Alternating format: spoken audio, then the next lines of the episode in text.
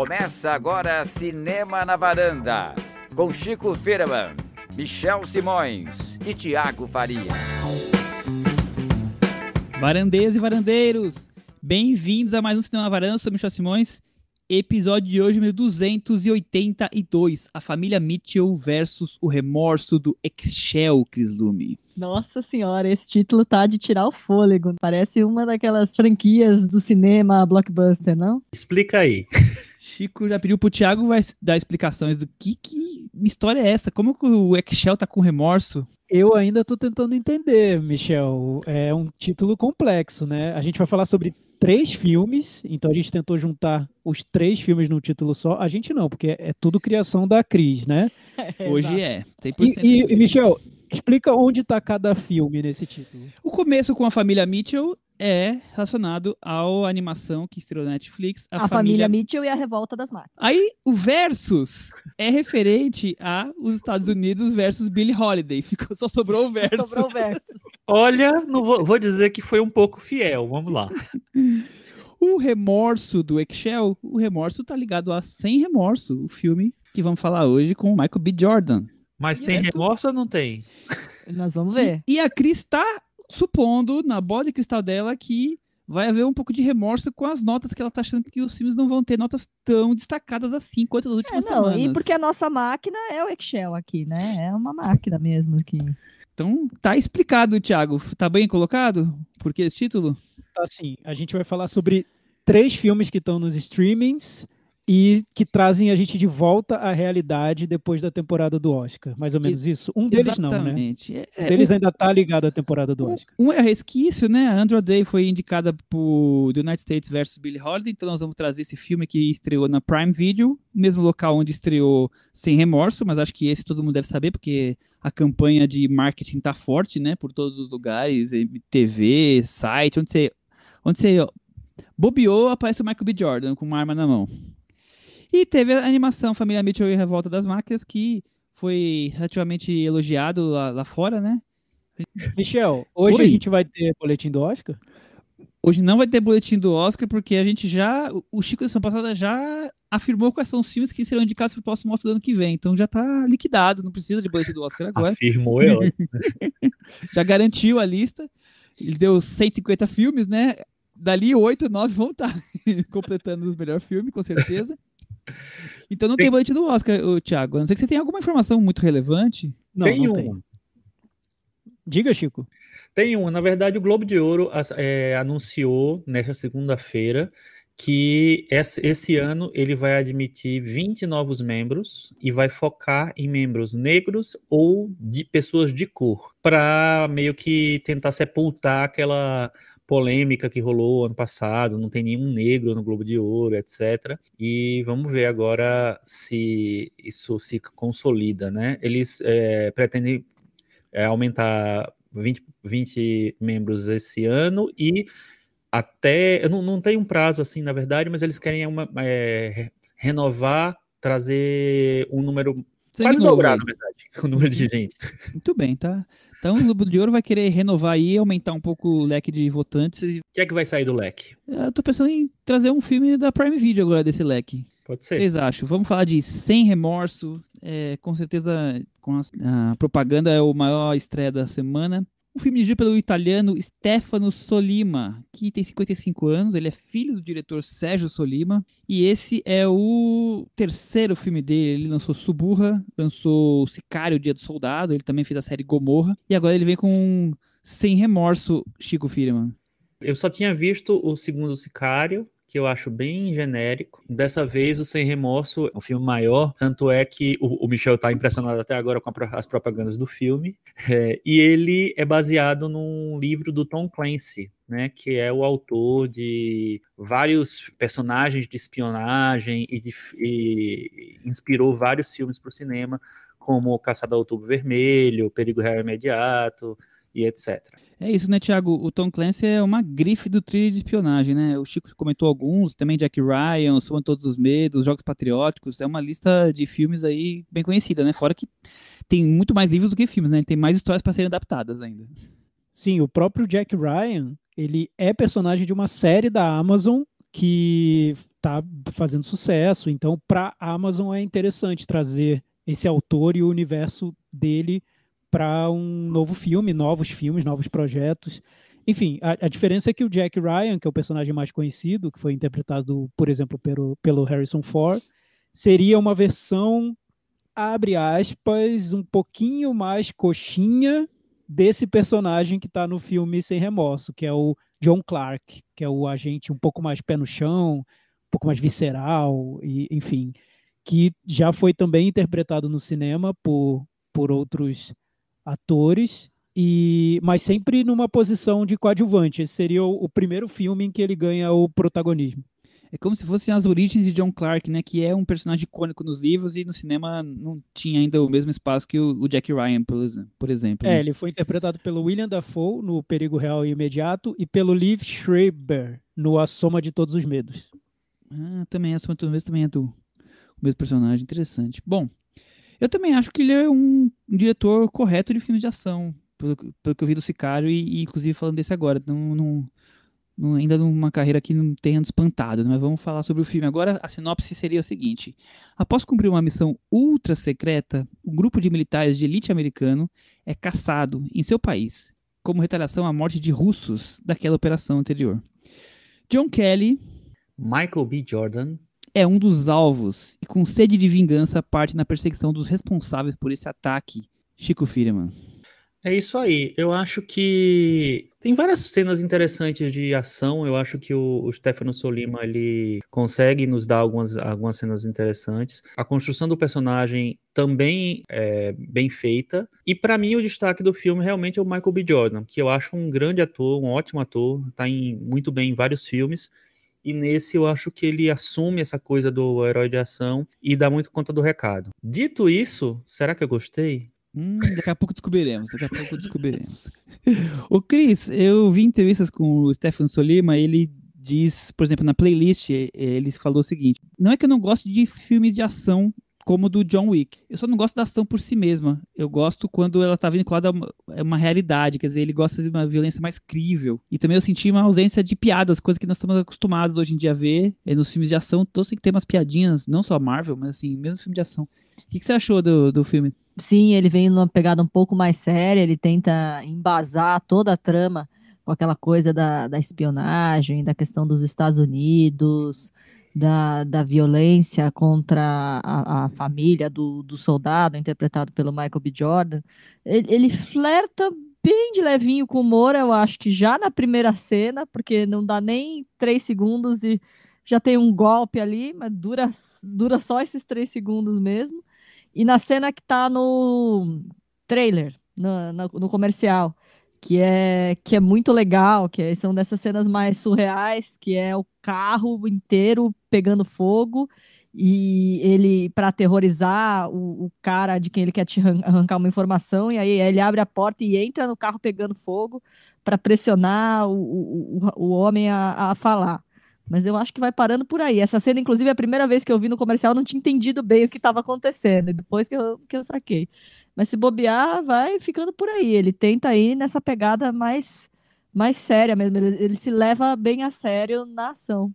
É isso, o Thiago, você também acha que ele se leva bem a sério, com poucas piadas, violência mais crível, esse pé no chão aí de um filme, de um thriller de espionagem? Então, eu, eu fico no meio termo. Eu, eu concordo com a Cris, essa cena do, do carro eu, eu achei muito fantasiosa e, fanta estou falando de uma maneira positiva. Eu gostei da construção da cena, acho que é, tem muita imaginação ali na, na eu maneira adoro, como ele eu criou. mais cenas como aquela. Sim, viu? e tem uma cena no avião, logo lá na segunda metade do filme, que me lembra até Missão Impossível, porque é, é muito fantasioso e, e, e entra bem ali na, na trama que ele está construindo. Então, acho que ao mesmo tempo é um diretor que quer criar esse clima mais realista na construção do personagem, mas que ele está aberto a cenas de ação mais fantasiosas. Isso, isso me agrada muito. Eu não conhecia a, a filmografia dele, os outros filmes dele.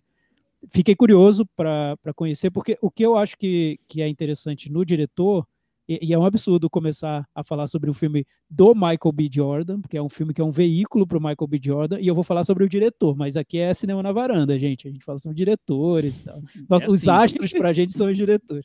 Então, o, o Stefano Solino, eu notei que ele é muito preciso no que ele quer fazer. Ele quer construir aquele personagem, ele quer contar a história do trauma que aquele personagem viveu e como ele vai é, desenrolar toda a vingança dele, ou o plano de ação. Então, ele fica muito ali colado no personagem. Isso eu acho muito interessante no filme de ação. É um filme de ação que não se perde muito, ele não se distrai com, com muito truque, com muita cena desnecessária. Ele tá ali colado no personagem. O mínimo de história possível para ter o máximo de cenas de ação possível, né? É, eu, quando vi o Sicário Dia do Soldado, que é a continuação do, do do Sicário, né? Eu fui assistir com aquela coisa, nossa, deve ser uma bomba, tudo perfil de bomba. E eu não achei, é assim, eu achei ok, de ok para fraco, não, não, não, me, não, me, não me irritou como eu esperava que ia acontecer. E esse filme aqui é, é a mesma coisa, eu acho ele legal, as cenas são, são boas, mas de uma forma geral, eu acho ele meio genérico em, em, muitos aspectos, né? Não traz nada interessante. E eu fico nesse, nesse vai e vem, mas de maneira, maneira o resumo, assim, eu gosto muito de muita sensação. Da cena é, do tiroteio também, que a gente acabou não falando ainda, da invasão na casa dele. Eu acho que ele consegue fazer muitas sequências de ação empolgantes, o que normalmente a gente é, clama por, em filmes desse tipo e que raramente tem acontecido recentemente. Chico, e você? Então, eu concordo com o Thiago nesse aspecto da construção do personagem. Eu acho que é, o filme realmente perde um grande é, um tempo é, construindo o personagem, dando corpo para esse, para quem é esse, essa pessoa, para qual é o trauma dele, para qual é a história dele. E, e, é interessante realmente isso, uma, uma atenção tão grande para o personagem num filme de ação. É, eu lembro que quando a gente decidiu a, a, a, pauta, eu fiquei um pouco com preguiça, né? Porque não é o tipo de filme que eu gosto muito tal. Enfim, diretor também não me empolga, enfim. A única coisa que me chamava um pouco era o Michael B. Jordan. Só que aí eu comecei a assistir, parei, né? Até falei para vocês, parei. No, na, na, minha volta, assim, eu realmente gostei mais do filme. Eu achei que o filme era bem feito, assim, bem construído. A cena da invasão da casa é muito boa.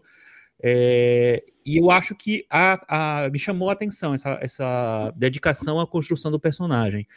Mas depois de um tempo, eu acho, é, o filme para mim caiu um pouco na mesmice, assim. É, ele parece muito é, tem um frescor muito grande, assim, eu acho, até a metade e tal, é, por conta dessa, dessa preocupação maior de fazer um filme mais denso, sei lá. Mas depois eu acho que ele vai ficando mais genérico mesmo e, e não me oferece tanta coisa quanto parecia que ia oferecer no começo. Então é um filme que me deixou meio pela, assim, no meio do caminho, em cima do muro. Em cima do muro. E, e Thiago, você acha que é um veículo para o Michael B. Jordan brilhar? Ah, total, totalmente. E um ótimo veículo para ele nesse ponto, porque eu vejo o diretor dando esse espaço pro, pro ator, porque é um filme de personagem, né? Ele quer acompanhar como foi a transformação desse, desse personagem até ele virar o John Clark, que é o, o símbolo, um, um dos símbolos da literatura do, do Tom Clancy. E o, o, Michael B. Jordan, ele aproveita muito todos esses momentos dedicados ao personagem. Tem, tem uma cena que eu acho de construção de herói que é incrível, que é ele numa prisão esperando para para sair batendo em todo mundo, e ele faz todo um, uma, um preparativo ali para um, como se fosse um ritual para a cena de ação, que é muito bem pensado ali dentro do filme para a construção desse herói, né? E eu acho que depois desse filme fica claro que o Michael B. Jordan é um herói de ação. Para mim tá, tá claro, não, não tem nada que, que me faça duvidar disso. Eu, eu até esqueço que ele já foi né, um herói de, de um filme entre Creed, de né? ação, né? que foi o Creed, né? Que ele segurou muito bem o filme. Mas esse parece que leva o ator para uma outra possibilidade, para um personagem parecido com o Tom Cruise no, no Missão Impossível. É, ou com o Bourne, né? Quer dizer, eu acho que, que encontramos mais, um, mais uma franquia, hein, Cris?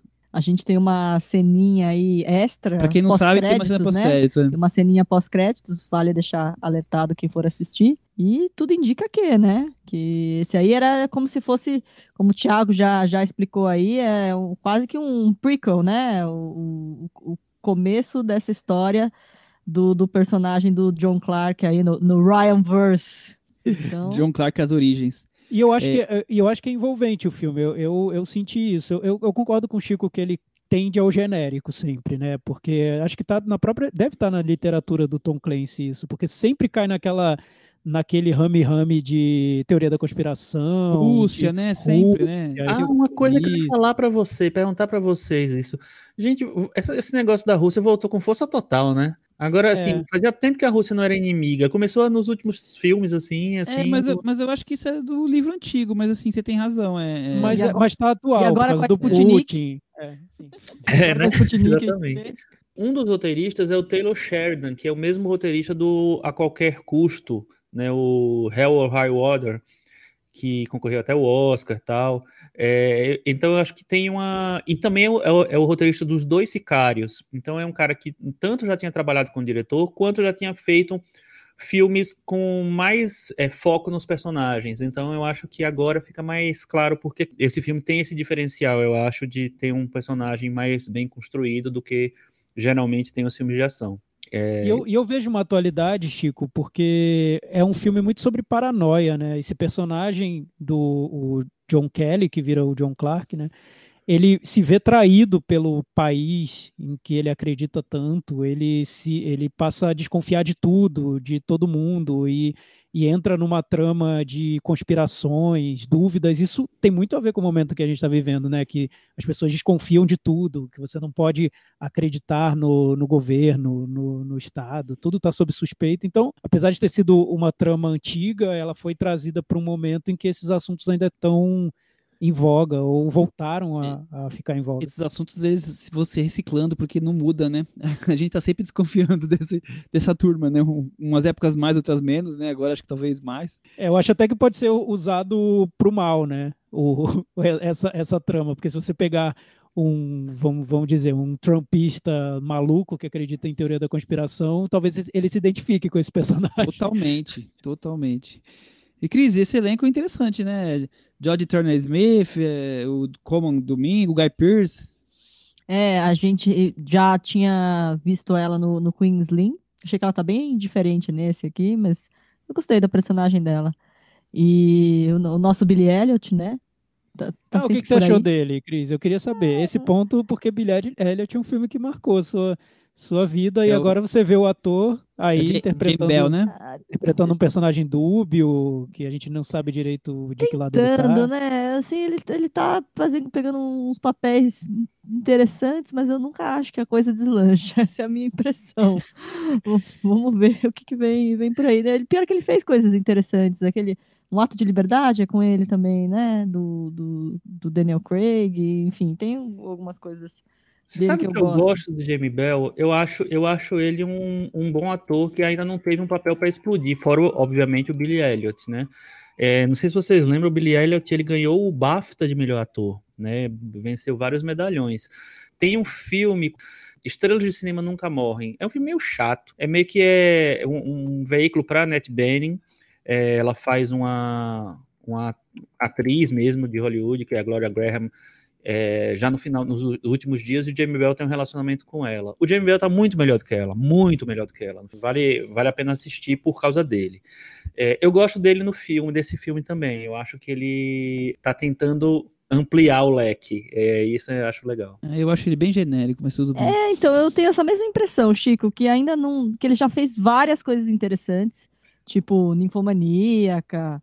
Mas não, ótimo, não... Ninfomaníaca. É, mas eu ainda não, che... não teve um papel dele que eu adoro. Eu gosto dele no, no Expresso do Amanhã. E gosto dele muito no papel do Bernie Taupin agora recentemente no Rocketman, que é um filme que eu nem gosto tanto, mas acho que ele tá, tá ok como Vocês Bernie conseguiram falar dessa, parece que eu não lembro dele nos filmes. Vocês têm uma ideia como eu acho ele significante. É, né? entendeu? Depois de, eu acho que ainda de não teve. De Billy Elliot. Depois do Billy Elliot, ainda não teve um, um, papel sensacional. Não acho que ele é uma Hilary Swank que só faz uns negócios muito ruins, assim. A Hilary Swank é engraçado, né? Ela fez Meninos Não Choram, é, é... dois Oscars Menina de bomba. E aí o resto, todos os outros papéis dela são telefilmes, uma coisa muito ruim. Difícil encontrar Porque outras coisas. Não tem menina no título. É, não, nossa, difícil encontrar coisas bacanas. E o, o, Jamie Bell, eu até acho que ele faz filmes interessantes, mas ele não conseguiu ter um, um, um super papel de novo, né? Muito bem. Vamos voltar para Sem Remorso fazendo metavaranda? Ah. Vamos lá. O remorso do Excel, vamos ver como é que vai ser isso, Thiago Faria? Sim, então, um filme de ação que me surpreendeu por ser competente e, e por ter um personagem bem desenvolvido com um ator que segura o filme do início ao fim, com, com, com louvores e tudo mais. Então, nota 6. Muito bem, eu vou dar também a nota 6. E você, Cris? Eu vou dar um 5. Chico? 5,5. Com essas notas, sem remorso, se pendurou no seu 56 aqui no, no Meta Varanda. que é uma nota muito alta. Até eu não esperava uma nota tão alta para o sem remorso. seja a maior do dia, ou não, vamos ver, né? Vamos aguardar o que vem por aí.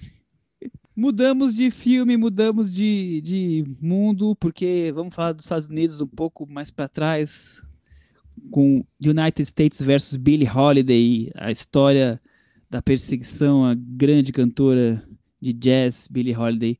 O filme é dirigido pelo Lee Daniels, que é um cineasta americano de 61 anos, que eu fui pesquisar um pouquinho sobre ele, porque para mim ele comete filmes, ele não dirige filmes. É, mas ele começou produzindo Monsters Ball, que foi, e, foi, ele foi o primeiro afro-americano a ter um filme produzido que venceu um Oscar, que foi a Halle Berry por atriz. Então olha aí como ele tem talvez a sua melhor contribuição no começo da carreira. Ele dirigiu, acho que esse é o quinto filme dele. Ele começou com Shadow Boxer, depois ele fez Preciosa, Obsessão e O Mordomo da Casa Branca. Chico Firman, o que você acha do Lee Daniels? Então. Olha, é porque assim, não quero também chutar cachorro morto, né?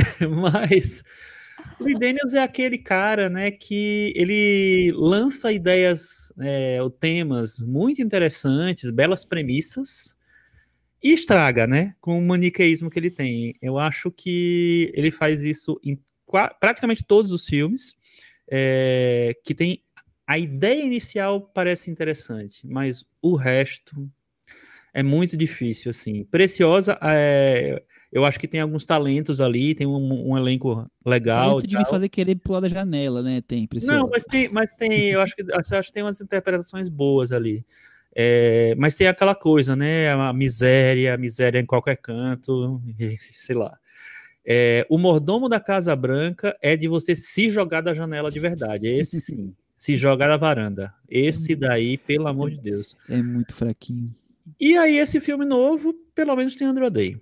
Muito bem. Cris, e qual o seu veredito sobre a carreira de Lee Daniels antes desse filme? Olha, eu não sou grande conhecedora, mas tenho essa percepção também que ele tende. O ideal é manter distância. É, ele tende ao, ao, ao piegas. Eu sou meio traumatizada com Preciosa. Não sei.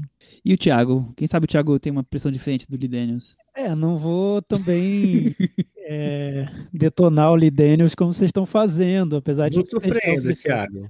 Mas o, eu acho que é um diretor intenso. Ele. olha, olha, como você quer elogiar uma pessoa de que você não gosta. É um diretor intenso, porque ele não vai para os filmes com querendo pegar leve, ou ser fofo, ou ser é, morno. Não, ele entrega tudo que ele está tá querendo com aqueles projetos. Então, o Preciosa é um exemplo. Ele poderia ter feito um filme muito menos é, carregado ali no, no, sentimentalismo, na pieguice mesmo, como, como disse a Cris. Não, ele vai até né? o fim. Vai. vai até o fim. Você tudo que tudo que ele poderia ter entregue com a história daquela garota que sofre e come o pão que o diabo amassou, ele vai entregar até o fim. Então, que pode ser considerado uma qualidade, né? Porque pelo menos é um diretor que que está se entregando aos projetos e está querendo colocar a marca dele, muitas vezes pode ser até é, excessivo de uma maneira negativa, né? Eu acho que sim, eu acho que ele, que ele não acerta nos filmes. Eu, eu nunca vi um filme que ele tenha acertado. Você sabe opinião. que, na verdade, o, o Lee Daniels começou a fazer cinema depois que ele conversou com a Clara, a personagem da Sônia Braga, do Aquarius. Ela falou, Exatamente. toca Betânia, mostra que tu é intenso. E aí ele vai assim, é, é verdade, é isso. Não vou tocar Betânia, porque eu não conheço, mas... Ele é o diretor que acha que para provocar o impacto, ele tem que causar mesmo, né? Ele tem que mostrar que fez uma, algo muito forte, muito poderoso. E esse poderoso, às vezes, é piegas, né? Às é vezes bastante, não, sempre, né? no caso sempre. sempre Preciosa, eu, eu lembro de quando eu vi que eu não acreditava no que eu estava vendo. achei muito exagerado, muito forçado para o sentimentalismo, enfim. Pois eu vou dizer para vocês que da, da filmografia dele, que eu tô vendo aqui, que eu vi menos o primeiro, eu vi todos. É, Preciosa é o que menos me incomoda, porque o filme que ele fez depois, que é o The Paperboy, Obsessão, é um dos piores ah, filmes que eu vi nos últimos 50 vi. anos. Então, Chico, e eu nem tenho 50 anos. Eu pulei esse. Mas o Paperboy, é, tem, eu lembro, enfim, lembrança distante, né? Mas eu lembro que tinha uma, uma pegada mais kit de propósito, sabe? Querendo ser ser forçado, querendo ser artificial, que eu não via no Preciosa. Preciosa eu achava que ele, ele queria fazer um filme para emocionar mesmo. Bom, é isso, né? Acho que a gente resumiu já o que a gente acha de Lee Daniels e não é uma coisa muito positiva. Bem, acho, se, acho, que a gente pode chegar num acordo. A gente. É, a gente pode chegar num acordo que o, o Billy Holiday é o melhor filme dele. É, eu tenho a menor dúvida. Eu nem esse sei. filme, esse filme agora é o melhor filme dele. Vamos não, ver não acho, quanto não. isso é o melhor. Vamos é, ver. não sei, porque apesar de eu ter sofrido no, no Preciosa, talvez ele tivesse um pouco mais de identidade dele. eu que, acho também. Do que. Mesmo, mesmo que seja uma, uma identidade que me fez sofrer no cinema, não sei. Vamos ver, vamos, vamos, vamos lá, ver vamos onde, onde, essa conversa vai nos levar. Vamos para a sinopse, então. A história da perseguição sofrida por Billie Holiday. Andrew Day pelo Departamento Federal de Narcóticos, porque ela ousava cantar Strange Fruit, uma música sobre violência racial. Tiago Faria. É, é um filme, é uma biografia, até certo ponto convencional, mas é engraçado porque quando você lê as entrevistas do Lee Daniels, ele vai fazer você acreditar que o filme não é uma cinebiografia convencional. Vou só trazer uns, uns trechos de entrevistas dele. Ele diz que ele construiu o filme para que a gente se sentisse como se ouvisse jazz ou como se usasse heroína. Não é uma biografia típica, é um momento no tempo daqueles personagens. É como se a gente fizesse parte daquela viagem junto com aqueles músicos que estão sendo perseguidos. Então, olha como é um filme diferente e experimental, não é, Michel? Você vai conseguir fazer eu desgostar mais dele do que eu já desgostava. Olha, olha onde vamos chegar. Hein? Eu achei que, não tinha fundo do poço, você me deu uma pá, hein? é, para quem, pra quem não, não conhece, Strange Fruits é, se refere a frutos estranhos que seriam os negros linchados e pendurados em árvores nos anos 30. Então, isso, essa seria a, a citação da, da, música ali. Então, é, um, é, uma música bem ligada à violência racial naquela época. E o filme traça essa biografia da Billie Holiday é, quando ela já tinha uma carreira consolidada, né? Até e acompanha a vida dela enquanto a polícia vai aí tornando ela quase que uma perseguidora, uma perseguida chave, assim, por, a cada vez que ela canta essa música e a, e a polícia acha isso uma afronta. É, a música é uma obra-prima, né? É uma música Alguns consideram a melhor música de todos incrível. os tempos, né? Em alguns locais é considerada, é incrível. Maravilhosa a música, incrível. Então, acho que sempre que ela toca, vale, vale um pouco a pena. E concordo com vocês, a Andra Day realmente está tá muito bem. É o, não é o primeiro papel dela, mas é o primeiro, o primeiro é o breakthrough dela, né? É o primeiro grande né? papel dela. Ela está muito bem, só que assim, é, eu acho que ela assim fica meio que limitada ao que o filme permite, né? Porque o filme tem essa coisa, como vocês falaram também, assim, é um, é um, é o longa mais, mais tradicional da carreira do Lee Daniels, com certeza, Acho que é é os, os excessos dele estão meio dosados nesse filme. Porém, é um filme que não avança, que não vai, que não traduz, sabe? Billie Holiday é uma personagem tão rica, tão forte, assim. E, assim, a, se não fosse a atriz, você não tinha nada no filme, assim. Nada que realmente sabe, chegasse ao que foi essa mulher, o que foi essa cantora, essa artista. Enquanto biografia não é uma biografia né, da vida da vida toda, da, da carreira dela, ainda bem, porque senão seria insuportável nesse modelo que ele fez. Mas esse mesmo esse recorte, assim, eu acho que fica muito explorado de uma maneira muito chavão, assim, sabe? Muito sem graça. O Cris, essa história vem com o Lee Daniels acompanhando ele faz muitos anos. Em 72, ele foi ver uma peça. Quem fazia Billy era a Diane Ross. Então, de alguma forma, uma adaptação de teatro. O que você achou do filme? A minha impressão é que o, o Estados Unidos versus Billie Holiday vem nessa esteira dos filmes biografias de cantores com problemas com drogas, sexo e rock and roll que se deram bem no Oscar nos últimos anos, né? Por exemplo, no, no ano passado, a vencedora de, de melhor atriz foi o, a Renée Zellweger, fazendo a Judy Garland. A Judy Garland. um pouquinho, um pouquinho antes o Rami Malek com o Queen, enfim.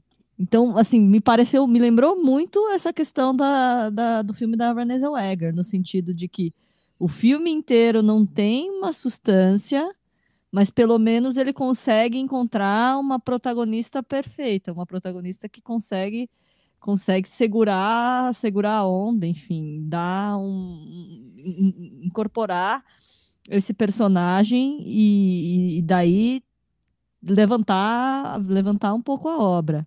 Mas eu acho assim uma uma sucessão de clichês desse gênero aí, da, da, da, cantora com dificuldade com droga, com dificuldade familiar. E a trilha sonora eu acho assim, a, né, muito aquela trilha que conduz. A gente falou tanto do Minari aqui, essa trilha do, do, do Billie Holiday, assim, toda hora conduzindo para o dramalhão, forçosamente, na minha. E na Daniels, minha né? É, muito, muito. E desde o começo, forçando para conduzir a, a, emoção. Então, difícil. A coisa que eu mais gostei, porque sempre me, me tirava do, do filme, me, me quebrava a atenção, era ver o Chris. Do Todo Mundo Odeia o Chris. Você, é verdade, né, Cris? Agora, uma coisa que eu, ia, que eu ia falar é o seguinte: você falou o negócio do Oscar, das biografias, é curioso porque em 72, a, a Diana Ross, eu não sei se é a mesma peça que o, que o Michel falou lá do. que o Lee Daniels viu. A Diana Ross estrelou um filme chamado O Ocaso de uma Estrela no Brasil que, e concorreu ao Oscar de melhor atriz por esse papel. Foi a única, o único momento do, da história do Oscar, fora esse ano de agora, em que duas atriz, atrizes negras concorreram ao prêmio de atriz principal, que foi, foram ela e a Cicely Tyson naquele, naquele ano, e esse ano a Viola Davis e a Andra Day. Muito bem. Tiago, você acha que o filme consegue dar cabo da, de quem foi Billie Holiday? Não, não consegue. Mas, assim, eu concordo com o que a Cris comentou. O que eu acho é que a sorte do Lee Daniels foi ter a Andra Day nesse filme, porque a Andra Day está fazendo um filme dela na construção da personagem, que tem muito a ver com o canto, né, com a expressividade do corpo, da maneira como ela se coloca na cena, que isso é muito mérito da atriz, não tem como não ser, né? Por mais que o diretor faça recorte a cena em 20 microcenas com trilha sonora melosa, a atriz vai segurar o que é essencial na personagem. Isso ela faz bem e é o mérito dela, do filme também, por ter dado espaço para ela e tudo mais. Mas eu sinto que ela está se desviando ali do que é, do que são essas afetações do Lee Daniels. E o problema para mim é que o Lee Daniels tem essa queda para o sensacionalismo, então sempre que ele vai mostrar a Billie Holiday, ele vai buscar um detalhe que é sensacional, sabe? Que é dramático demais, que é muito triste, que é trágico. Que... Então nunca é a, a Billie Holiday humana mesmo. É sempre a Billie Holiday dramática, que tá, tá sofrendo, que tá sendo perseguida, que tá carregando o peso do mundo, porque o cinema dele tem essa carga muito pesada, né? Então tem um excesso de cenas com a Billie Holiday usando drogas, com a Billie Holiday surtando, com ela. Então a, impressão que dá é que ela viveu 24 horas por dia num estado de sofrimento absoluto. Que não sei se ele vê a personagem assim, e até pode ter se aproximado da realidade, mas nesse ponto eu acho que tira um pouco da humanidade da construção da personagem, apesar da interpretação da Andra Day, que é muito boa. Total, eu fico a sensação que a Billie Holiday na mão Lee Daniels é a boneca de pano que a criança joga para lá, joga para cá, faz, sabe, pirueta e não trata a personagem com o grau de importância que ela devia ter. Para quem não sabe, quem não acompanha, os anos 30, 40, é, havia três grandes divas da música, Billie Holiday era uma delas, junto com a Sarah Vaughan e com a Ella Fitzgerald, e ali ela parece uma cantora, né, que canta essa música incrível. Mas é aquela coisa, se tem Lee Daniels, tem busca incessante pela compaixão do público, pelos personagens, né? Tem didatismo, e assim, o que era insinuante vai se desfazendo a cada, a cada nova fase da vida do Billy Holiday, né? Eu acho que quanto mais o filme vai avançando na idade na, e na vida, é, o que havia de insinuante no começo, que, que me interessava um pouco mais, vai se perdendo. Aquela coisa do todo o arco dramático é sempre visual, é muito visual, você está sempre vendo o, arco, nunca está, está sentindo as coisas, e você consegue enxergar o sofrimento muito bem interpretado pela Andra Day, que eu já tinha comentado que das cinco era a minha atriz favorita das indicadas ao Oscar, né? É, uma, é um filme de complexidade bem rasa, é, que vive da vida de gato e rato entre a perseguição policial e, e a personagem da Billie Holiday. Essa é a minha visão do filme, Chico. E, Michel, o, o, o diretor, o Lee Daniels, ele diz que queria ter feito um filme muito maior que esse. Ele até está querendo lançar uma versão do diretor. Ele disse que essa versão do diretor teria 2 horas e 40, no mínimo, porque ele fala que deixou muita coisa de fora do filme e talvez, é, não sei se melhoraria o filme, 2 horas e 40 disso. Mas talvez Quanto mais o for... Dennis, pior fica, né, gente? É. mas talvez por ter tido que editar tudo, tenha deixado ainda mais a impressão de uma cinebiografia mais convencional, como se ele tivesse que contar todo, todas as etapas da história, do início ao fim. Ficou, ficou para mim com mais cara de telefilme do que poderia ter ficado. É, mas eu, eu acho que tem um charme ali na, nas apresentações musicais. E até na relação dela com o agente do FBI, eu acho que, pelo menos a primeira terço do filme, tem algo que me, me comove mais do que depois tudo que eu resumi aí. Cris? Acho que é um pouco isso mesmo. O papel do nosso Trevant Rhodes pro miolo e pra, pra parte final é um pouquinho de carisma que ainda resta no filme. Um pouquinho de carisma que resta no filme, Chico? É, eu acho que é o personagem complexo do filme, talvez. É, eu não sei se ele desenvolve bem. Não sei se ele desenvolve bem. Eu, mas é o personagem mais complexo, sim. E você, Chico, o que você acha de tudo que a gente falou? Eu acho que vocês estão certos e a gente tem que chamar o Metavaranda. a animação do Chico, Chico, com esse Chico se cansou aí. com o Lee, do Lee Daniels. Ah, ninguém merece, né? então me dá sua nota, Chico Firma. 4,5. 4,5. E você, Thiago? Eu vou dar 5. Cris, eu vou dar 5. Vou dar 5 também. É só pela. Só pela Andrade. Também. Só, só pela Andrade, sem é. dúvida nenhuma. Com essas notas, The United States versus Billie Holiday ficou com 49 do Metavaranda e caiu. E vamos encerrar a programação de filmes de hoje com A Família Mitchell e a Revolta das Máquinas. Uau! Animação que foi lançada na, que foi lançada da Netflix, mas é da Sony. A Sony negociou com a Netflix depois da, da pandemia interminável e não tinha mais espaço para lançar no cinema. É dirigido pela dupla Michael Rianda e Jeff Rowell, que são estreantes, mas eu achei interessante porque o filme é produzido pela dupla Phil Lord e Christopher Miller, que acho que é muito mais conhecida por terem dirigido Tá Chovendo Hambúrguer, Anjos da Lei 1 e 2, Aventura Lego, e por terem produzido o Homem-Aranha no Aranha Verso, né, Thiago Faria? Sim, e o filme tem muito a marca deles, Nossa, né? Parece, parece um filme deles. O Homem-Aranha no Universo eles já tinham conseguido fazer isso, produzido um filme que parece muito com o cinema que eles vinham fazendo e com algumas, com algumas novidades ali, mas com o DNA deles. Então é, é, é, é curioso, porque temos produtores autorais, talvez. Eu, eu fiquei. Por isso que eu trouxe essa informação, porque eu acho que tem muito deles ali no filme, o Chico. Tem, tem sim. Tem muito dessa, dessa animação mais jovem, mais elétrica, mais moderna, cheia de piadinhas. É um, filme mais rápido, né? E eu, eu acho interessante como realmente eles é, empurraram essa marca deles para filmes e que, inclusive, eles não escreveram e não di dirigiram. Pois é. Então vamos para a sinopse para poder entrar mais nessa animação. A família Mitchell parecia uma família normal com crise entre pais e filhos e outros problemas habituais.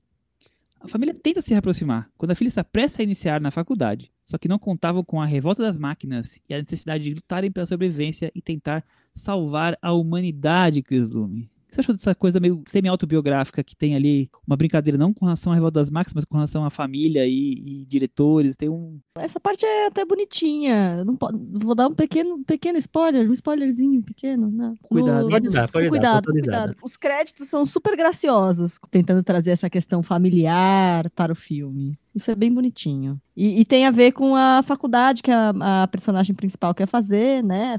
Quer fazer filmes, quer fazer vídeos. E toda essa, essa fixação pelo audiovisual que tem a personagem principal, tá lá. Que seria o alter ego do próprio Michael Rianda, né, Thiago?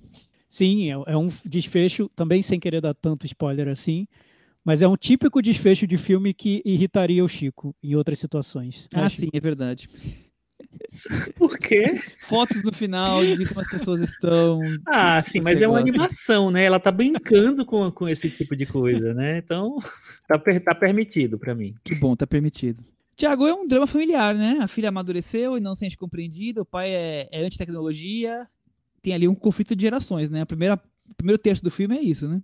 É, é um filme que, na estrutura dele, da trama, ele pega muito dessa tradição americana de, de filmes, animações sobre famílias, né? Tem tantas, tem várias. Você lembraria dos Simpsons, por exemplo, famílias que, que são disfuncionais, digamos, né? Que nada dá muito certo lá dentro, das relações da, dentro de casa. Então, ele segue essa tradição de uma maneira até. Não, não seria tão original, né? O que eu acho que é o interessante nos filmes dos produtores e, da, e dessa nova fase da, da Sony Pictures Animation é que eles tentam levar muito para a forma do filme, para a maneira como as histórias são contadas, para o visual, para o ritmo, o, o, que seria o temperamento dos personagens. Então, você vê o, o Homem-Aranha no Aranha Verso, é o filme ideal para o Homem-Aranha, para aquele Homem-Aranha do filme. Então, seria o filme que passa na cabeça do Homem-Aranha, digamos, né? E nesse caso, você tem uma personagem principal que é uma menina cinéfila que faz uns filmes super velozes, acelerados no YouTube. Seria no TikTok, na verdade, mas no caso ainda seria quase no YouTube mas uns filmes que são meio loucos. E no caso do, do Família Mitchell, a animação em si tenta levar para o formato dela o que seria essa sensibilidade da personagem principal. Isso, isso é algo que me atrai nesses filmes dessa, dos, desses produtores e, e dessa onda toda que a Sony Pictures está tentando levar para animação. Acho que é um diferencial em relação a Pixar, a outros estúdios, e, e que eu, eu acho que é interessante. O Chico, além de tudo que o Thiago falou, tem a coisa do colorido, né? Que é muito forte nos filmes desses produtores, né? Tá chovendo hambúrguer, uma aventura Lego. O que, que você achou disso tudo? Eu acho o seguinte, eu concordo muito com o que o Thiago falou. Eu acho que eles tentam criar uma identidade né, diferente dos filmes da Pixar, que é quem domina a animação nos sei lá quantos anos. E eu gosto muito de como o filme trabalha é, as intervenções visuais, né, como se fosse piadinhas visuais de, de programa de TV mesmo, ou de internet mesmo, assim. Então eu acho que o filme termina conseguindo incorporar muito bem esse aspecto visual de refletir meio que o que está acontecendo agora, o que as, os jovens estão fazendo, as crianças estão fazendo. Tá tudo nessa personagem da menina. Eu acho uma personagem muito bem construída. E eu gosto de, de dessa coisa do filme ter, ao mesmo tempo que, que, que é uma comédia e, e, e, uma aventura também, é, tem essa coisa do drama familiar. Então eu acho que ele ataca em várias frentes e amarra isso tudo de uma maneira bem, bem interessante, assim, sem criar nada, sem partir, é, criar nada do zero tal, meio que se filiando a várias ideias e vários modelos de história de animação mesmo, mas fazendo isso com um frescor muito, muito legal, assim, acho que é um filme que ele me surpreende por isso, é um filme que sempre tá é, sorrindo para você. Uau, que bonito. Olha só, Cris, esse filme também sorriu para você, é você gosta dessa parte, dessa brincadeira com a internet, essa coisa dos memes, das provocações com a internet, esses vídeos, essa, essa linguagem internet enfiada no cinema, encaixou bem ali? Ah, eu gostei. Acho que isso deve ajudar a atrair esse público mais jovem, que tá super, muito mais familiarizado do que, do que eu, do que nós com essa linguagem ágil de, de vídeo, de internet, de colagem, ela faz tudo muito rápido, né? De, de fazer as, as edições, as animações e tudo tá lá.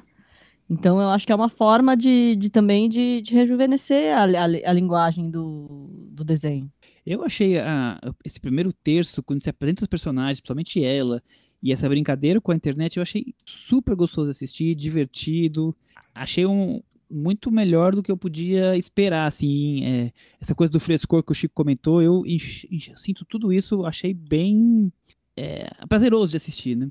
Aí depois tem a Revolta das Máquinas, certo, Thiago? Sim, é quando o filme vira um sci-fi, né? Um filme de, de ficção científica. E também um filme de zumbi. Tem, tem um trecho que eu acho ótimo no filme, que é Nossa, talvez a shopping, melhor né? parte. É quando eles entram num shopping e são atacados por um Furby gigante, né? É, é, eu, eu senti uma, uma citação ao Gremlins ali nessa, nesse trecho do filme, além, claro, do, dos zumbis do, de Jorge do Romero. Romero.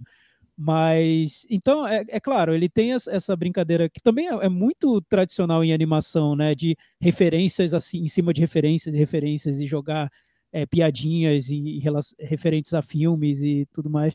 Só que eu acho que ele, que ele encontra os momentos certos para fazer isso. E, e nunca parece gratuito para mim. Está sempre ligado à trama principal, que é aquela família fugindo do, das máquinas que se revoltaram e tentando uma solução para aquela para aquela catástrofe toda, né? Que é, que é a, a parte de ficção científica, de terror, enfim, do filme. Eu, eu, eu gostei desse trecho, eu, eu não vi problema não, acho que casou bem. O que me incomoda mais, na verdade, sendo sincero, é como ele desenvolve a, a trama familiar, porque eu acho que ele acaba pesando a mão no sentimental para resolver essa parte do filme, e isso me desagrada um pouco, eu acho bem óbvio. É, o, o resto eu gostei. Você não gosta de foto no final, né? Não, é, é que sempre a solução. Esse é, é você, eu acho que Chico. sempre a solução é, é, é, a fofura sentimental e vamos viver bem na nossa família, que é óbvio, né? Eu não vejo nada demais. Eu, eu, também acho isso, mas, mas me incomoda mais do filme é a trama dos robôs, realmente. Eu acho ela bem genérica na ideia. E, e tudo que quando sai da, da trama humana, familiar ali, me parece qualquer coisa para poder desenvolver a, o fiapo de história ali. Por quê? Porque você não gosta de fantasia. Entrou uma fantasiazinha, você já. Né, que filme. Pronto, ah, mas, mas, o, mas o motivo é. O motivo tá ligado à trama familiar, de certa maneira, porque Sim. um dos problemas ali do, entre o pai e a filha é que a filha é super tecnológica e o pai é um ogro, né? Ele, o máximo que ele lida, ele nem sabe como ligar um computador. Ele, ele não sabe acessar o, olhar o relógio, ele deve saber, né? É, então, então tem essa dificuldade de comunicação entre pai e filha por uma série de motivos, e a tecnologia é um dos motivos que ali se impõe. E o vilão do filme, na verdade, é um assistente de. É uma Siri, né? Um assistente pessoal ligado a uma grande empresa de tecnologia, que seria quase uma alfinetada na Apple, né? Que o filme está fazendo, a Sony está fazendo na Apple, que é uma mega empresa super moderna e, e bem com, a, com aquele design prático, funcional e que no fim das contas as coisas saem errado dentro dessa empresa. Então, eu vejo uma conexão entre a trama de ficção científica e essa, essa trama familiar, sim. E eu acho o ponto eu de partida da trama de ficção científica, não vejo nada tão óbvio, não, acho legal. Eu vejo, eu, só, eu vejo o desenrolar completamente, tipo, genérico. É, as cenas mesmo não, não, não acho empolgantes, sabe? É, o, o que tinha de frescor o que tinha de animado, de divertido, eu não vejo nada disso quando tá ali aquela vilã, é, assinando com o criador dela ou com os robôs dela. Eu acho tudo meio. Ah, ok, vai logo porque eu quero ver voltar pra família que tá muito mais legal. Eu vou até levantar aqui, pegar o microfone na mão, ficar cantando assim, em homenagem à vilã Olivia Colman, como é que você não gostou? Claro. O que é que é Aliás, Nossa, Chico, maravilhoso. Essa é a maior prova. É esse? Vamos lá melhorar. Vamos... Essa é a maior prova de que a varanda sempre está voltando pro The Crown. Voltamos é, de novo não, pro The jeito. Crown. Eu, eu achei muito legal a vilã. Eu e assim, gostei da vilã. E foi engraçado porque. Tinha que ver a Cris descobrindo que era a Olivia Colman no meio eu, do filme. Eu falei, nossa, essa voz. essa voz é de alguém famoso, hein? Essa voz eu conheço. Eu fui correndo Cris comigo foi a mesma coisa. Comigo foi a mesma coisa, só que eu disse assim, gente, que, que, quem é essa pessoa mesmo e tal? E, e aí não procurei, não quis saber, sabe? Quis Depois, saber na hora, quis saber eu na hora. Fui, eu só pessoa? descobri no final, assim, assim, nossa, que deu vontade de rever o filme inteiro só por causa disso. Não, então como eu descobri na hora, toda vez que ela aparecia era muito legal, assim, porque eu sabia que era ela que tava lá. Eu falei, nossa, será que ela gravou bêbada? Ai, meu Deus, é agora. sabe assim? Eu achei muito legal. E a mãe quem faz a, a, a Maya Rudolph, né? Então é. acho que tem, tem dois pontos legais aí. O, o pai eu gostei bastante também. É o Danny McBride. E eu, eu gosto bastante de como ele, ele trafega por essas coisas, ele vai do familiar. Também concordo com o Thiago, eu acho que ele fica melodramático demais, e isso é um ponto contra. Mas, o geral, no geral, eu achei um filme muito legal. Muito legal mesmo. E os personagens são, são bem construídos, né? Não só o da garotinha, que eu acho que é uma personagem realmente que, que veio para causar, né? Porque é, é, é uma personagem LGBT. Eu li que é a primeira personagem heroína protagonista lésbica de uma superprodução. Eu li que é, eu não, não consegui lembrar de outros casos é? assim, que é a primeira protagonista lésbica de uma superprodução. Vamos tentar lembrar, eu não sei. sei mas, não, hein? É, eu li, eu li. Mas no, de uma animação fofa da, da Sony deve Com ser. certeza, é. animação tem Então, mas né? eu, eu- então, ela, ela eu acho que é, que é uma personagem bem construída. Além de tudo, cinéfila, então ganhou pontos aqui na varanda Exato, já. é verdade. Mas a- o- a- os outros personagens da família também são. Tem o irmão que adora dinossauro, que é um nerd travado, eu acho que também é bem construído. E até o cachorro tem um papel muito importante na trama, né? Que eu gostei do papel que ele desempenha. Achei uma boa sacada. Passou. Cris, e- e você, o que você achou de maneira geral aí? Quais são os pontos negativos que você vê no filme? Se é que tem algum? É, trama e a subtrama, e vai voltando a coisa do robô, e volta a coisa da família, e vem a coisa do robô, e vai de novo. Então eu acho que ele vai se alongando desnecessariamente em alguns pontos. Ah, o, o- conflito do robô se prolonga e volta para coisa da família. Eu acho que ele es- estende um pouquinho demais. Eu lembro que a gente teve que parar um minuto, nós estávamos assistindo, né? E quando olhamos o quê? Falta 26 minutos, já acabou esse filme. Tem que acabar em dois minutos. Como tem É, 26 ele já ainda? tava- faltava 26 minutos, eles já estavam na, abre aspas, batalha final contra os robôs. Eu falei, mas gente, por que que não vai acabar agora? É um filme Aí, longo, enfim. né? Ele tem quase duas horas de duração É. para É, uma então. animação. Então eu não sei, eu achei que não valia essas duas horas em algum momento ali. A trama ia, voltava, quer explicar muita coisa sobre a, a revolta da- das máquinas, então realmente fica um grande pedaço sobre a família, um pedaço enorme também sobre a, a questão das, das E- máquinas, que aliás, aquele, a gente falou da Apple, mas o nosso Mark ali é o Mark Zuckerberg, Nossa, né? De total. moletom e tudo mais. Total. E, e tu- nós falamos isso, e ainda que o- do meio pra frente o filme é frenético, até exagerado, algumas vezes até histérico, né? É, é, e mesmo assim não me parece que não termina nunca da- na fase final. Nossa, histérico, não. Eu achei. Não, é, é, é, Explode, o- é a pula, narrativa, voa, mas, mas é a opção dele. Eu entendo que pode Sim. ser irritante para muita gente, mas é a opção do filme, né? Porque o universo da garota é aquele. E- Enfim, eu entendi assim. E pra quem assistiu Taco no Hambúrguer, né, tem, tem muita conexão, né? Ah, eu acho que Do vai num estilo, outro, né? num outro nível de, Não, de, de visual. de ser acelerado e de usar elementos visuais. Eu acho que tá ali no meio do caminho do, do Lego com o Aranha Verso. É, eu acho que é por aí mesmo. Mas ele tem também um, um- uma coisa de uma. Porque tanto o Lego quanto o Aranha Verso são, são filmes que têm, de maneiras diferentes, mais ambição, eu acho. Eu acho que ele tem menos ambição e ele me lembra muito es- essas animações que são um pouco mais, mais sei lá, simples mesmo, assim. Desse, desse lado de, de ambição, de tema. Pelo, mas assim, por outro lado, eu acho que é um filme muito bem resolvido e, e- e feliz. Eu não acho histérico, eu acho feliz. Muito bem. É um filme feliz, Cris. Vamos pra varanda? Vamos, Eu vou dar 5,5 e você? eu vou dar cinco. E você, Thiago? Eu vou dar seis. Vou dar sete. Muito bem. Com essas notas, a família Mitchell e a Revolta das Máquinas ficou com 59 do Metavaranda e é o filme mais bem avaliado aqui do episódio. Olha, Olha Michel, e eu, e eu apostaria 50 reais com vocês que ele vai ser indicado ao Oscar. Eu também. Ah, Acho, tenho certeza. Eu nem vou apostar com você, porque ele vai, vai ser. Porque eu acho que ele, ele tem um perfil muito desse filme que não é a, a grande a superprodução, a grande superprodução, e que aparece na lista do Oscar. E porque ele é bem feito, ele é bem escrito. É, tem uma identidade diferente e está sendo muito elogiado na- pela crítica americana. Eu Sim, acho é que é verdade. barbada. Queremos saber a opinião de vocês sobre esses três filmes, ouvintes. Vamos deixar o link lá nas redes sociais para vocês darem as notas para todos eles e, e traremos na semana seguinte como é que foi a nota dos varandeiros. Certo, Cris? Então, depois do debate desses três filmes, Cris, vamos falar do momento Belas Artes à la carte.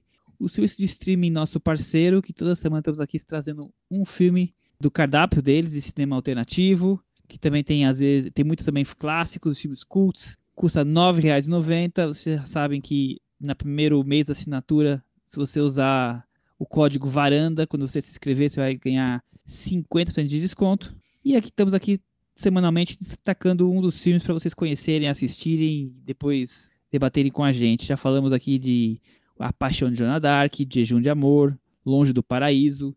E eu tenho certeza que o filme de hoje, Cris, é um queridinho do Thiago Faria. Eu quero saber dele, qual a recomendação da semana e por que assisti-lo. É, Michel, esse filme de 1955 é um filme que eu adoro, que o Godard adora, que o Tarantino adora, e eu tenho certeza que o Chico Firman talvez goste. Qual é esse filme, Chico? Olha, eu concordo com o Godard, concordo com o Tarantino e concordo com o Thiago Faria. Eu também trio, adoro esse trio, filme. Hein? Esse, já pensou? Que trio, né? Godard, Tarantino e Thiago Faria. Meu Deus, só ídolos. Qual Godard, é o ponto fraco Godard, do Tarantino e Thiago entraram, no, entraram num bar e sentaram numa mesa. Quero ver. Nossa senhora, assim, olha quando esses três se juntam, sai de baixo. Ninguém. Bom, o filme é A Morte num Beijo, Kiss Me Deadly, do nosso querido Robert Aldrich é, que é um dos maiores expoentes do cinema noir, né? A gente falou recentemente do Laura tal, é, o cinema noir que ditou as regras do cinema popular americano dos anos 40, 50, é, e depois caiu em decadência e tal, mas fez a, a, a, cabeça dos franceses também. Ele não só é gostado pelo Godard, como ele é, foi top 10 da caia de cinema naquele ano. Já existia a Caia de Cinema naquele ano, claro, e ele foi lá, estava lá no top 10 da Caia de Cinema. É um dos maiores marcos do cinema no ar. Eu acho que é um filme incrível, um filme que tem, sabe, todas as regras do gênero, cuidado com a, com a fotografia, a história com as reviravoltas, as personagens. Eu acho um, um belíssimo filme. Tiago, e você? Por que você adora tanto A Morte num Beijo? É, eu acho que é um filme que acabou se tornando muito maior do que ele era originalmente, porque eh, lendo sobre o filme, você percebe que na época em que ele foi lançado, ele foi até criticado por, por muita gente, porque é uma trama com muita reviravolta. Então, o crítico Michel, lá de 1955, falou: pô, não dá, tá demais, muita reviravolta, vai, vai num ponto ali que é pura fantasia. Enfim, mas o que aconteceu logo depois é que o movimento da novela vague francesa, que valorizou vários filmes americanos que eram considerados filmes menores, mas que eram muito criativos e, e que tratavam a linguagem cinematográfica de uma maneira muito particular, muito vibrante pegou esse filme, adotou, abraçou e tratou como, como um grande marco daquela época, né? E isso foi décadas para frente, até chegar no Tarantino do, do Pulp Fiction. Porque um grande símbolo desse filme, que é, na verdade é, é um, um objeto que é usado para uma grande reviravolta no filme, tem semelhanças com o que o Tarantino fez no Pulp Fiction depois, e que outros diretores também fizeram em outros filmes, citando diretamente essa grande reviravolta desse noir, que é uma reviravolta tão absurda que leva o filme para um outro gênero, quase. É, é, é, impressionante o efeito que ela provoca em quem não sabe o que vai acontecer no filme, porque parece que ela leva, que ela abre uma dimensão diferente dentro do filme e, e mostrando até como o noir era um gênero que permitia grandes voos de imaginação, de criatividade. Fora que o personagem principal eu também acho muito bem construído, que é um personagem que não vale um centavo. Não e vale um real, né? e, e, e a, a, impressão, o diretor dizia que ele não gostava do personagem, que, é, que o personagem era disgusting para ele. Só que parece que o personagem vence esse, esse, essa maneira como o diretor tratava e, e ganha um carisma que está acima do filme. Então, enfim, é um filme que tem vida própria. Eu acho que ele ganhou, ele, ele foi além do que se esperava dele. Dizem que ele foi referência pro, pro Godard fazer depois o Alphaville, né? E eu acho interessantíssimo isso que você falou, Thiago. É, esse personagem que não vale um centavo, não vale o oxigênio poluído que ele, que ele respira. e ao mesmo tempo, ele é comovido por uma ética dele misturada com uma curiosidade de se embrenhar nesse caso que ele vai é, investigando, se envolvendo, quando ele vê, ele não sabe onde, onde ele tá naquilo. Muito, muito né? curioso, né? né? Muito curioso. Curioso demais, eu acho. acho exato. Um limite para curiosidade. Too much, né? Mas eh, o filme já começa ultra instigante, né? Com a, com a primeira cena é, de uma mulher vestida só com sobretudo no meio da rua da noite e o carro para, que é, que é o carro desse personagem, e ela entra e aí quem é aquela mulher, né? Porque ela tá naquele jeito, num brilho danado. Isso é só o, o começo dessa história que vai desenrolar nessa caixa e nessa mistura de noir com outro gênero, né? Agora, além de tudo isso que a gente, vocês já falaram, eu gostaria de trazer o aspecto dos enquadramentos que eu achei muito surpreendente, como ele usa muito bem é, o que a fotografia, como posicionar a câmera. Então, desde aquela coisa da câmera por cima ou por baixo, do plongé contra plongé, que, que você cria aquela sensação de, de, de um mais importante que o outro e, e, depois um inferiorizado, né? Também a coisa das sombras, ele usa muita sombra nas paredes, nos rostos dos personagens tem a sombra do outro. Eu achei que aquilo dá uma outra pegada a esse filme, que não é uma história dramática, complexa, ela é muito mais complexa nessa coisa de desvendar esse mistério, de entender o que está acontecendo e esse personagem, é, como é que eu vou dizer, assim, tão sorrateiro nesse mundo de idas e vindas aí inesperadas. Eu achei um filme delicioso de assistir. É, eu acho que é um filme que ele representa muito bem o gênero, né? Essa coisa do, dos aspectos técnicos em primeiro plano. É, não é à toa que, os, que a, o, o Godard e a turma da Nouvelle Vague gostava tanto do, dos do filmes no ar, porque realmente eles eram muito inventivos visualmente, eles não eram só aquela historinha boba e tal, assim, a historinha boba dava um, sabor, né, mas assim, eram filmes muito bem construídos tecnicamente, em termos de fotografia, em termos de, de uso do som, de trilha, eu, é, filmes incríveis, assim. E o Robert Aldrich era um grande diretor, apesar dele não ser um, um, diretor que a gente lembra tanto assim como um dos grandes.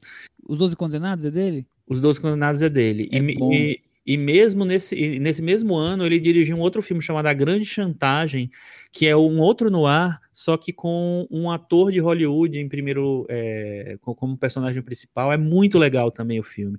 Então, ele estava muito bem nessa época, é, bem no começo da carreira dele, um dos primeiros filmes dele e tal. É, é um diretor também que vale conhecer. E eu acho que o A Morte num Beijo é um, um começo muito bom. Muito bem, então tá aí a dica, a morte num beijo lá no Belas Artes à la carte, aproveitem.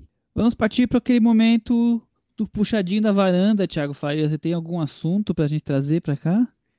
Ah, eu tenho dessa vez. Eu já raramente trago, porque, como eu disse, a minha promessa é só trazer coisas que eu tenha gostado. Então, não é sempre que aparece. Ah, só pode dessa que você vez, gostou. Entendi. Só que eu gostei. É uma recomendação. Antes eu desrecomendava, mas agora eu decidi só, só recomendar. Eu acompanhei a retrospectiva do diretor, um dos diretores preferidos do nosso querido Michel, que é o Wong Kar Wai. Opa! E rolou lá na, no MUBI. No MUBI ou na MUBI? Acho que é na MUBI. É né? na, MUBI. Na, na MUBI. E eu me surpreendi com dois, duas revisões que acho, acho que aí reforça essa ideia de que é importante rever filmes muito tempo depois de você ter visto, porque às vezes eles aparecem de maneiras bem diferentes. Um deles foi o 2046, que era um filme do, do Kawai, que quando eu vi na época que, que lançou, eu lembro que ele passou no Festival de Cannes, e ele foi recebido. Muita gente elogiou, mas outros também falaram que parecia um filme um pouco confuso e que tentava retomar o, o Amor à Flor da Pele, mas que não fazia isso de um jeito tão complexo quanto era o Amor à Flor da Pele, que tinha elementos de ficção científica que não casavam muito bem com o filme. Foi uma recepção ok, é. mais ou menos e tudo. Eu lembro que eu vi na época que eu gostei, agora com a revisão eu gostei muito mais. Eu achei que é um filme que conversa muito com o Amor à Flor da Pele e parece que ele amplia o Amor à Flor da Pele, como se é, para quem viu a, a, aquele filme e achou que era sobre aquilo, sobre aquele tema, e aquele tema resumiu o cinema do Kawai, o Kawai diz: não, não, não, vou mostrar que esse personagem viveu muito mais, mais coisas e, e teve, e foi, teve uma vida muito mais complexa, outras experiências apareceram. Então, é um filme que ao mesmo tempo é uma continuação do Amor à Flor da Pele, como também é uma ampliação daquele filme. Você assiste depois de ter visto Amor à Flor da Pele e, e ele, ele traz outros elementos para o filme anterior. Isso eu achei que, que foi, foi uma experiência bem interessante ter visto logo depois. E o outro filme do Kawai, esse sim, para mim foi uma revisão maravilhosa, foi o Felizes Juntos, que um filme que eu gostava, eu achava que era, era um, dos, um dos bons filmes dele. Na revisão eu achei maravilhoso, até eu, eu tô querendo rever, porque eu acho que vai virar o meu filme preferido dele. Eu acho que é o filme mais que bruto é? do, que hoje seria talvez o Amor à Flor da Pele mesmo, que eu acho que é o, uhum. que, é o que resume melhor tudo, né? ou Amores Expressos. Eu acho que, que o Amor à Flor da Pele.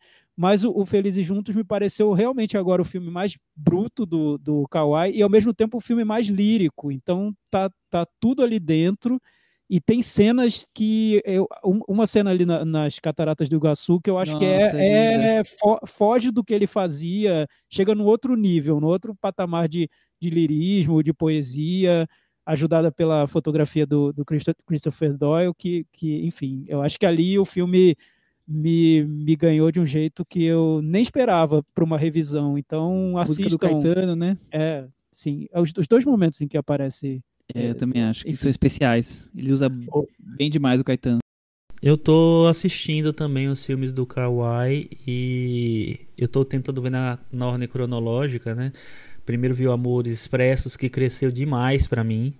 É, é, interessante porque o Amores Expressos e o Anjos Caídos, que vem logo depois, é, mostram um Kawai ainda meio diferente, ainda meio é, muito editado, né? Enfim, ele queria muito é, fazer essa, essa construção e tal. E o Felizes Juntos que vem em seguida, ele já mostra um filme é, é um pouco mais, digamos. Já é uma outra fase, né? É uma outra fase. É, é, é uma virada, é uma virada, assim. Mas eu achei os três muito bons, assim. O Amores Expresso eu fiquei muito apaixonado, assim. O Anjos Caídos eu gostei muito também, mas assim. É, talvez tenha diminuído um pouco em relação ao que, ao que eu tinha visto antes e tal. E o Felizes Juntos, concordo totalmente com o Thiago, é um filmaço, um grande filme. É um filme que não tinha me marcado tanto antes, engraçado, né?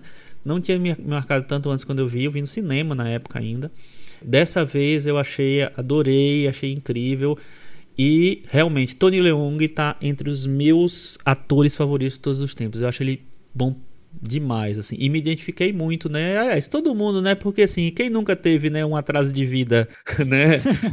Como ele, aquele e, e, e, assim, o, do, dois pontos, Chico. A, a, atuação dele, ele ganhou o, o, prêmio no Festival de Cannes pelo Amor à Flor da Pele, não foi de melhor foi, ator? É. Foi, foi. Mas é nesse filme, no Felizes Juntos, que eu acho que ele tá incrível. Que, que o filme ganhou direção no Festival de Cannes. Perfeito. Mas a atuação dele nesse filme eu acho extraordinária e é, é incrível. E o que eu, que eu notei nessa revisão que eu não tinha me apegado Demanda muito tanto, mais dele, né? Demanda muito é, mais do ator. Sim, e que eu não tinha me apegado tanto quando eu vi pela primeira vez é com o personagem que entra no meio do filme, que na verdade tem é um filme sobre uma relação amorosa, né, entre entre dois homens, mas no meio do filme entra um personagem que vira amigo de um desses outros. E esse personagem eu achei tão inesperado dentro do filme, a trama inteira dele dentro do filme, até o ponto do filme em que colocam o personagem, é, é incrível mesmo. Esse ponto me, me agradou muito no filme. Eu também, eu, eu, não lembrava desse personagem, não lembrava que existia esse personagem. Engraçado, né?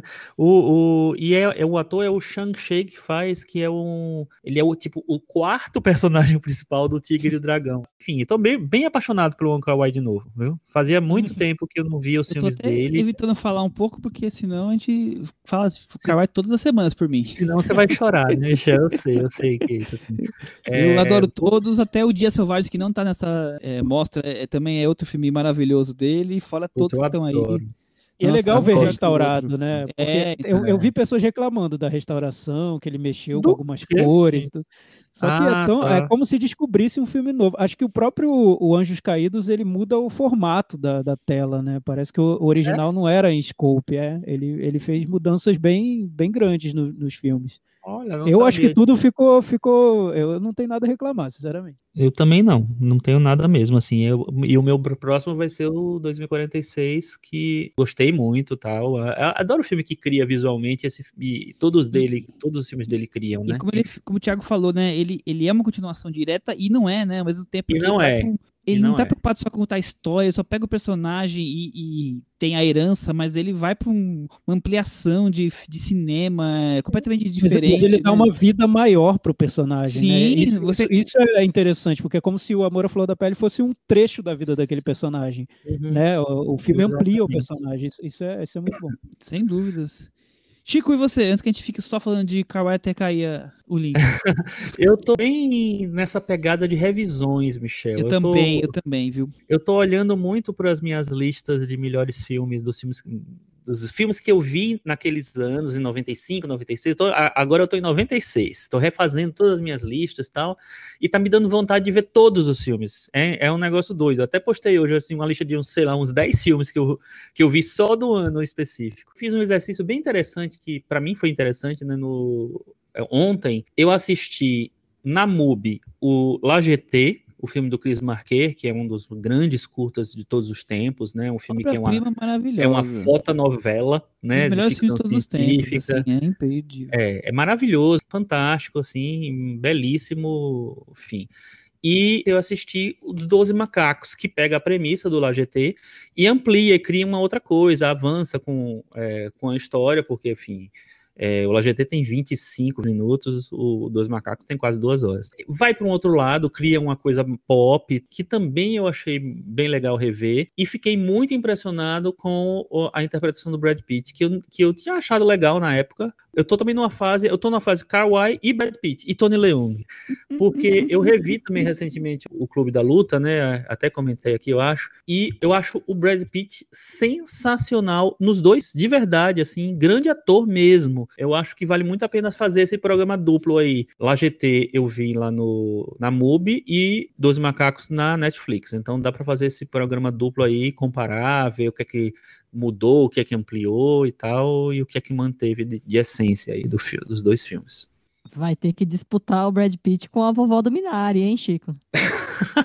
Não, ela pode ficar com ele, eu só quero admirar ele como ator mesmo. Muito bom. Eu também vou dar uma dobradinha, já que vocês fizeram duas dobradinhas de filmes aí. Mas na verdade eu vou destacar um festival que está prestes a começar, chama Festival Volta ao Mundo, Suíça, é, o Alacarte, nosso parceiro aqui, vai trazer aí, acho que nos próximos meses, é, ter filmes de, de país, né, especificamente. Vai começar com a Suíça, dia 6 de maio, então vai ter essa amostra. E tem vários filmes é, é, novos, né, mas eu vou destacar dois do cineasta Alain Taner, que talvez seja um dos cineastas suíços mais importantes, que eu acho que valem muito a pena serem vistos. Esses são os filmes mais antigos. O Na Cidade Branca e O Último a Rir, que é tradução do Charles é Morto ou Vivo. É, também algumas pessoas conhecem com essa tradução mais literal o título. Eu acho o Dantané um, um cineasta é, ligado com a, a novela vaga suíça, que seria muito parecida com a francesa. É um cineasta de filmes mais livres. É, esse, por exemplo, do o, Na Cidade Branca, que é com o Bruno Gans fazendo um marinheiro em Portugal, é, que tem um relacionamento com uma, com uma faxineira garçonete e é um filme completamente personagens soltos.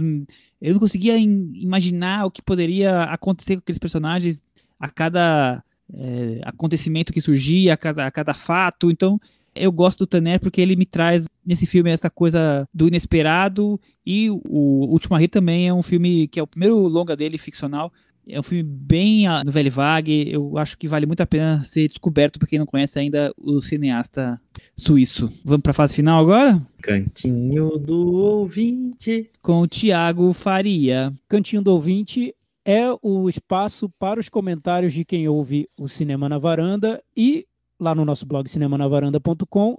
E o primeiro de hoje, do João Pedro Rippert, na verdade é um puxãozinho de orelha, porque olha só, Michel, o que ele lembra a gente. Pessoal, o que, que ele falou? Ficou faltando meta varanda dos ouvintes da edição passada. Michel, o que, que aconteceu? O que aconteceu é que nós devíamos estar com a macaca no final do episódio de, de semana passada, porque a gente cometeu algumas gafes, essa foi a primeira, né? daqui a pouco vai ter a segunda, eu imagino aí. Mas já que ele bem lembrou, realmente eu esqueci completamente de trazer, peço desculpas. É, como é um quadro novo, não decorei ainda, não está ainda tão enraizado quanto os demais, mas vou trazer aqui as notas dos varandeiros que foram Bela Vingança ficou com 68 do Metavaranda dos ouvintes, contra o 71 que nós demos aqui, então ficou bem parecido. Quase igual. E o Minari, eles gostaram mais que a gente, nós demos 63 e o público deu 70. Foi um filme muito bem quisto pelos nossos ouvintes, o Thiago Faria. Então tá aí pago, você também, é verdade. Tá aí pago a dívida do que nós esquecemos semana passada. Pois é, semana passada a gente falou sobre Oscar e o Alisson Galiza, ele deu uma sugestão aqui para uma um, um, Oscar repensado, digamos, né? ele fala que já que o Oscar tem essa pegada mais comercial comparado aos outros festivais de cinema, ele poderia adotar essa abordagem de mostrar o que está por vir durante a premiação, tipo, encaixar mais trailers de filmes. Ele, aliás, quer saber o que a gente acha dessa ideia. Acho que na época em que o Oscar passa, nem tem material suficiente para ter algo sólido sobre um filme que deseja concorrer para o próximo ano, mas pode ser uma janela muito boa para os que querem apenas a bilheteria mesmo. Quer saber a nossa opinião sobre essa ideia de passar trailer dos filmes que estão complicado, hein? Vindo aí. O Michel não queria nem clipe dos filmes que estavam concorrendo. Eu não queria nem viu? clipe, imagina. Eu acho complicado porque aí você vai escolher o filme do, da, do, do produtora tal e não vai dar outra. E, eu acho uma saia justa essa ideia, viu? Eu acho também super. Eu acho que não tem que ter trailer não. E, e assim, ele, ele mesmo falou, assim, não, é muito difícil você ter um trailer pronto de um filme que vai concorrer na próxima temporada, né? Até, é, esse ano até talvez tenha, né? Porque os filmes, muitos ficaram. Então tem Duna, tem o, o Amor Sublime Amor tal, estão todos por aí mas é, no ano normal não vai ter. Mas eles fazem já isso de uma de outra maneira, trazendo atores que estão ligados a projetos que estão saindo. Então, muitas vezes, você vai, vai um ator, aí tá todo careca o ator, é o ator assim, olha pessoal, eu tô aqui porque eu tô aqui num novo filme que fiz isso. A Rita Moreno fez uma mini propaganda para o Amor Sublime Amor, é, quando ela foi chamada lá. Então, tem isso, eles fazem já isso, assim, mas eles fazem sem trailer, né? Eu... É, exatamente. É muito, seria muito claro, né? Bom. O Daniel Bandoni, ele diz que a gente foi muito generoso a, fomos muito generosos com a festa do Oscar. Acho que o maior problema são as três horas de duração, um pouco mais, aliás. Talvez com meia hora a menos, em qualquer formato, a festa fique melhor. Porém, acho que o final anticlímax jogou basicamente tudo que teve de positivo, e foram poucas coisas, no lixo. Com relação aos filmes, acho que o grande problema dessa edição do Oscar foi que o filme mais cotado, Nomadland, só estava no cinema. O filme que talvez fosse o queridinho, Minari, pouca gente viu. E o filme que poderia ser o Coringa dessa edição, Bela Vingança, também pouca gente viu. Então, esse, essa foi a opinião dele sobre o Oscar. É, foi um Oscar diferente. A gente teve esse problema da circulação dos filmes, né? Poucas pessoas Ele quiseram resumiu, se arriscar. Né? Resumiu é, perfeitamente. Aí, cinema pelo Oscar, né? Foi, foi essa situação desse ano. O Rafael Santin, ele diz que dos oito indicados a melhor filme, sete ganharam algum prêmio. Apenas os sete de Chicago não ganhou nenhum. Talvez fosse o caso de A Voz Suprema do Blues estar no lugar dele. Ou até mesmo Soul, que é um filme muito mais bem organizado. Abraço aos varandeiros e parabéns pela live. Rafael, eu, eu, concordo também. Eu não gosto do set de Chicago, mas você tem que levar em consideração que até o, sei lá, as últimas semanas antes do Oscar era um filme que estava cotado até para ganhar o Oscar, né? Que bom que, foi, que o desejo foi esse, né? Temos mais comentários, Michel? Temos o nosso querido Cinema com Rafa. É, já indicou qual vai ser o prêmio Obreiro deste ano. Ele já emplacou, Cris. É, o Lin Manuel Miranda tem quatro filmes esse ano. In the Heights, Vivo, Encanto e Tic Tic Boom. São animações, acho, algumas delas são animações, mas... Resta saber se vão ser lançados, né? Esse ano de pandemia continua tudo muito nebuloso. Eu tava que vendo vai. que. É, vamos torcer, né?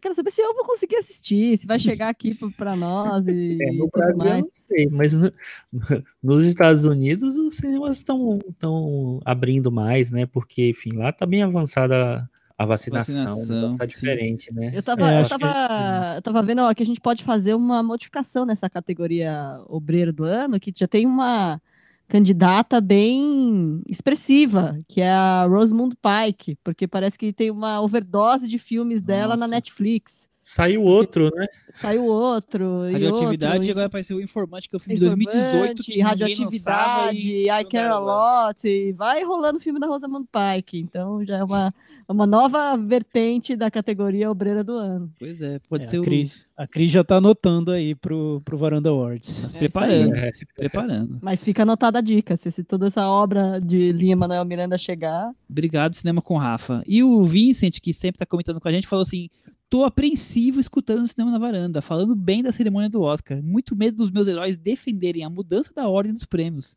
Mas esse assunto não chegou ainda, então tem que ter fé. E a sua fé deu resultados, Vincent. A gente reprovou totalmente essa mudança, né, Chico? O Chico tava desesperado pra te falar desse assunto ah, logo gente, na gravação da semana passada. Não dá, né? Pegou, não pegou dá. o toque do Chico, né? A gente não sabia que o Chico tinha ali, toque.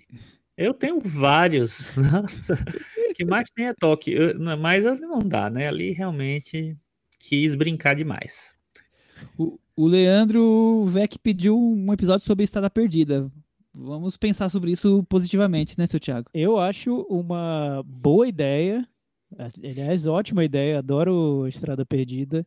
O Amo. filme de hoje, A Morte num Beijo, o começo me lembra um pouco Estrada Perdida, de certa maneira. Talvez o Lynch tenha se influenciado ali um pouco nesse noir. Dizem isso também por aí. Mas a Estrada Perdida é. Eu lembro da, da sensação que foi, foi ver o filme no cinema, porque eu vi com uma cópia que já estava nas últimas, já estava quase morrendo na época que a gente via filme em, em película ainda, lá no, no, no século XVIII, mais ou menos. Eu sou velho, né? Então a cópia já estava se desintegrando e o filme muito louco, né? A Estrada Perdida, e, e tinha uns riscos é, amarelos, vermelhos. Então, o filme que já era louco ficou mais maluco ainda. Eu lembro bem dessa sessão. Depois eu revi e, e vi que não era tanto assim. Mas adoro. É um dos meus filmes preferidos do David Lynch. Muito bem. Nossa, eu, é, é, o meu filme favorito do David Lynch. Depois que eu revi esse filme, eu, eu lembro a primeira vez que eu vi, eu saí transtornado do cinema. Vi com duas amigas lá em Maceió e foi um negócio, uma experiência assim enlouquecedora. E aí ele passou no Belas Artes aqui é, numa, no Noitão. Eu disse assim, vou ver só por causa dele o Noitão. Fui assistir e com medo, né? Nossa, não vou gostar desse filme depois, então. Cara, amei o filme, achei maravilhoso de novo. O filme tá na Tennessee Play, então quem quiser assistir, prepare-se, porque é um filme. Talvez você fique lá na Estrada Perdida, você não saia dessa Estrada Perdida, porque realmente é uma experiência. E para encerrar, o Thiago, tem mais um comentário que a gente não pode deixar de trazer, né? Ah, eu tinha esquecido desse, só um não, minutinho. A gente então, não pode. Como eu falei, nós estávamos com a macaca na semana passada, no, no finalzinho. É uma Esqueci. reclamação. Enviaram, o Marco Falcão enviou o comentário dele aqui para o Procon, do nosso blog cinemanavaranda.com. Bom dia a todos. Achei o programa bem legal, mas me surpreendi com o mega spoiler da mensagem da ouvinte sobre o final de Bela Vingança. Me pareceu desnecessário e desrespeitoso para quem ainda não assistiu ao filme. E imagino que muitos cinéfilos ainda não tenham conseguido ver veio sem aviso prévio de spoiler e imagino que outros ouvintes tenham se surpreendido e se, se, chateado da mesma forma que eu. Achei realmente lamentável. É, a gente só tem pedir desculpas, né? Foi aquele spoiler plot twist que você não tá esperando, ele vem. A, a, gente gosta de tomar cuidado com isso, mas a gente foi tão empolgado em respondê-la que nem, nem lembrou, né, Cris, de, de dar o um aviso para as pessoas tomarem cuidado é, com spoiler. A gente pede desculpas aí, falha, falha técnica de não ter dado o aviso que estávamos prestes a entrar no buraco de spoiler quando a gente viu. Caiu. A gente deu, deu, um passo à frente e caiu. É então, para quem, quem ouve o podcast de trás para frente, no episódio seguinte tem um mega spoiler lá no final. Cuidado. é, é, não é. Se você for tá ouvindo esse, aí depois você vai querer ouvir o anterior é bom, né? Só queria aproveitar e complementar que eu perdi, eu perdi o bonde aqui do Estrada Perdida, que uma das coisas que eu mais gosto do Estrada Perdida, vai lá, Chico, tenta adivinhar. Meu Deus, não sei. Trilha, trilha sonora, sonora do Trent Reznor. Ah, sim, The, The Perfect Drug. É, é uma música que foi composta para o filme. Acho em todos os lugares, né? É, eu, tinha, eu tinha um CD desse filme porque era muito eu especial. Tenho. Foi uma trilha original do filme, era super indie na época. Eu tenho, tem uma versão de Insensatez instrumental. Tem é, The Perfect Drug do Trent Reznor. Tem uma música que abre o filme, inclusive. Eu abre e fecha o filme também, eu acho. Que é I'm Deranged. O Bowie tinha lançado num disco anterior a data do filme, que é de 96, né?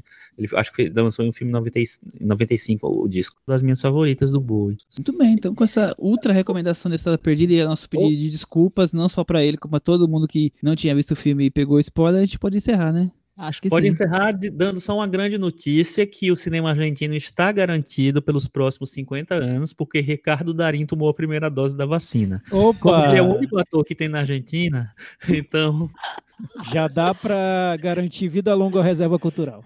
Chico Vida trouxe longa. um furo nesse momento, né?